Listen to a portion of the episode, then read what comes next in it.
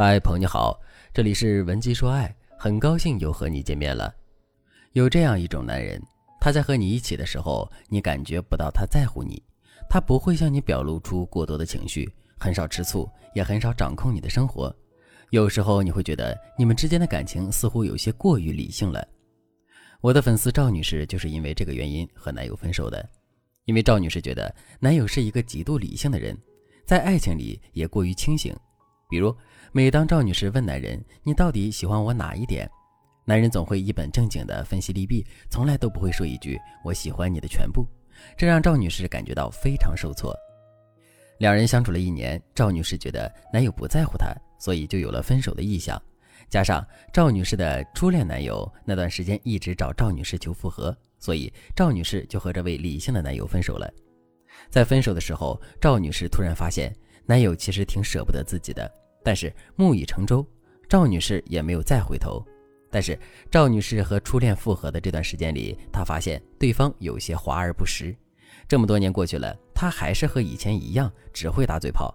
于是不到三个月，赵女士就和对方说拜拜了。赵女士来找我的时候，问了我一个问题：其实我还是很怀念和理性男人恋爱的过程的。他虽然承诺不多，但是每件事说了就能做到。并且他能够给我足够的空间和时间。我发现理性的男人对我的关心总是在细节里，比如冬天的时候，他会早起帮我把衣服烘热再给我穿；生病的时候，他也会给我煮粥。特别是我经历了一个油嘴滑舌的初恋之后，我越发觉得他真的很好。但是我始终看不明白，他到底是爱还是不爱我呢？我找他复合，他能同意吗？他会不会已经恨我了？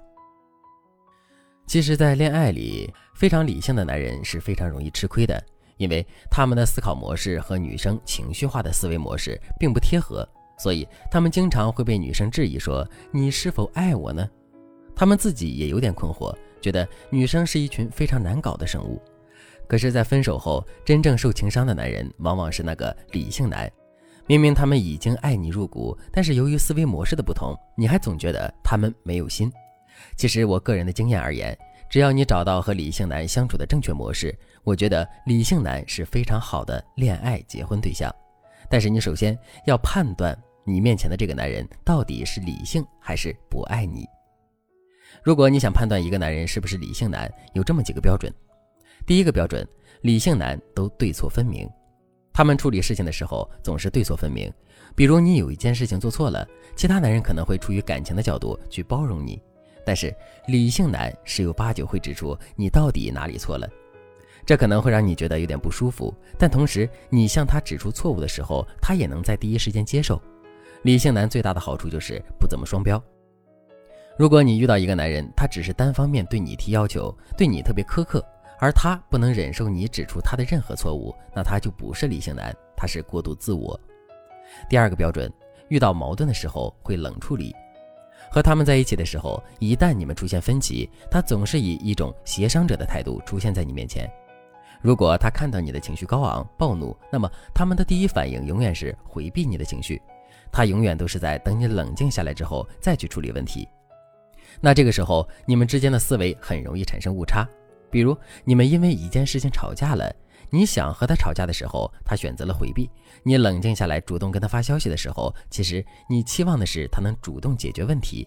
但是在理性男眼里，他会觉得你已经自己想通了。那么既然你都不提这茬事儿了，那你肯定不生气了。所以他就像什么事都没发生过一样和你相处。而他们不知道的是，他们的这种态度才会真的让女生失望。但是这并不是男人的错。他有这个行为，并不是说他在敷衍你，而是他觉得你只要给他发消息，就代表没问题了。因此，他错在不懂你的思维模式，而不是说他不爱你了。你们之间正确的沟通方式应该是：你给他发消息的时候，告诉他你已经冷静下来了，但是你还是为这件事情感到难过。这几天你因为这件事情没有吃好，也没有睡好。当你很理智的表达你的感受和实际诉求的时候，理性男才会和你去沟通解决这件事。总之，理性男的思维方式和一般男人有一点不同。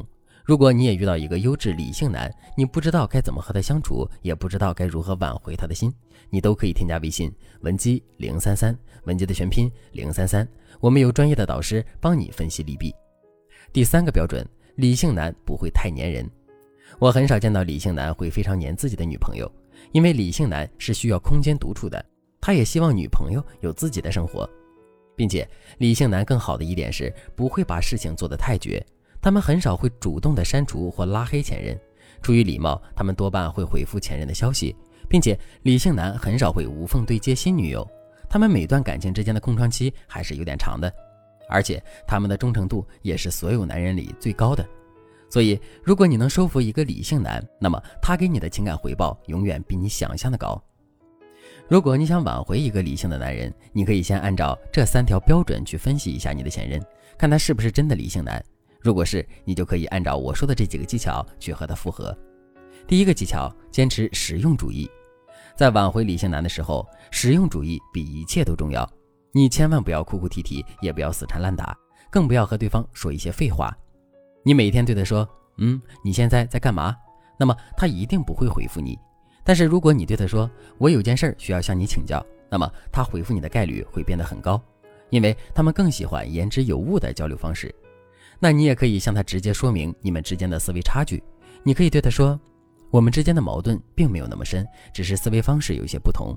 我太以自我为中心了，总是按照我的标准去衡量你是否爱我，忽略了你也有自己的思维方式。”今后我们就试着按照你的思维模式来相处吧。当然，这句话听起来有点硬，所以你要根据你和男人的具体情况，把这几段话修改的柔和一点，再发给对方。类似这种言之有物、有态度、有方向的内容，才会进入理性男的心坎里。第二个技巧，不强迫对方沟通。